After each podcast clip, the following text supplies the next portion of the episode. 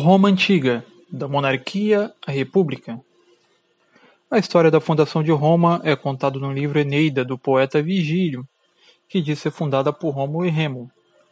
No período monárquico, são três povos: latinos, sabinos e etruscos. Os romanos deixaram marcas culturais e políticas que ajudaram a moldar o mundo contemporâneo. Muitos traços da história romana estão presentes em nossa vida cotidiana. Em primeiro lugar, na língua.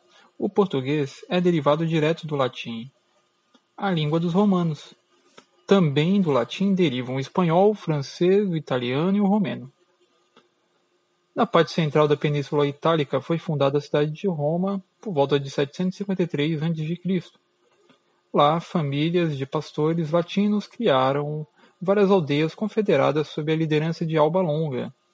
Alba Longa é uma cidade lendária que teria sido fundada por Ascânio, o filho de Enéas, personagem da mitologia greco-romana, cuja história é contada na Ilíada de Homero e, sobretudo, na Eneida de Virgílio.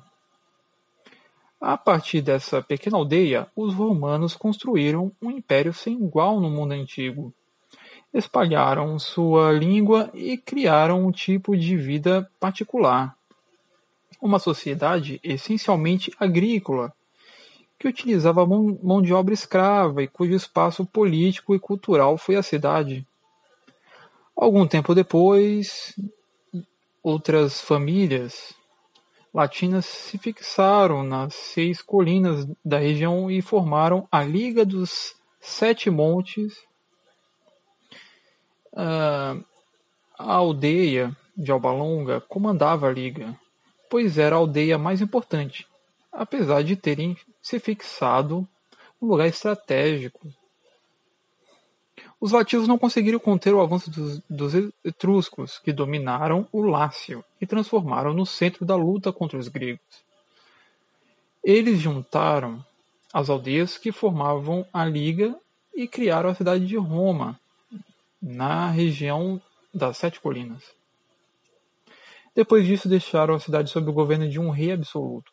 Como os reis do Oriente Médio que já estudamos, os, estruscos, os estruscos transformaram Roma numa cidade muito próspera.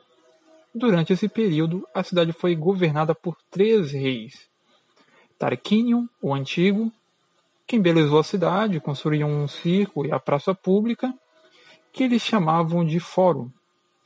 Construiu o esgoto principal, que existe até hoje. Sérvio Túlio levantou a primeira muralha da cidade e proclamou as primeiras leis sociais. Tarquínio, o soberbo, tentou conquistar as colônias gregas do sul da península, mas foi derrotado. Essa derrota, em 520 a.C., marcou o fim do domínio etrusco. Os latinos aproveitaram a derrota dos etruscos e os expulsaram do Lácio em 509 a.C. Depois disso, só restaram as ruínas de seus monumentos e sua cultura que foi assimilada pelos latinos. A estrutura política nessa época era do rei, senado e assembleia. Na classe social existiam os patrícios, plebeus, clientes e escravos. O último rei de Roma era etrusco, possuía um comportamento soberbo, gerando sua destituição que fora organizada pelo Senado dando início à República Romana. A queda da monarquia não significou uma mudança no governo da cidade. A aristocracia patrícia continuou governando, apesar das pressões dos plebeus. A república era governada pela classe dos patrícios. As únicas novidades que a república trouxe em termos de governo foram as seguintes: o rei foi substituído por dois cônsules, uma vez por ano cada cônsul era eleito pelas cúrias patrícias, eles tinham os mesmos poderes que os reis. Em casos excepcionais, ou seja, em casos de guerra ou de algum acidente muito grave, os cônsules eram substituídos por um ditador, que governava durante seis meses. Não precisava consultar ninguém para governar e tinha até direito de vida e morte sobre os cidadãos romanos.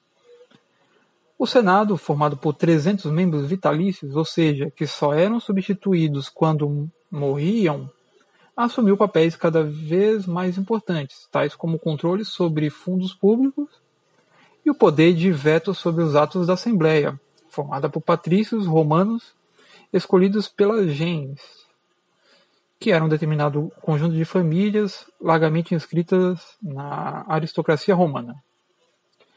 Na política, igualmente a ideia de república, que quer dizer res pública, ou a coisa pública, se aprimorou com os partidos políticos, os senados e as assembleias, com a representação popular, plebeia e aristocrática, patrícia. Houve também, é verdade, que em poucos momentos uma separação entre a propriedade pública do Estado e a particular. A justiça passou a ser mais bem distribuída no período republicano. Na construção das cidades, com suas funções bem planejadas, já despontava nossa civilização do Ocidente.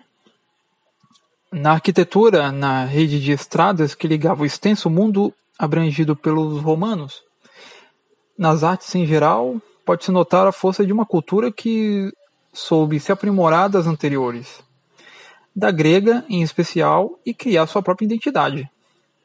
Na filosofia, o direito civil, de civitas, cidadania, o direito do cidadão.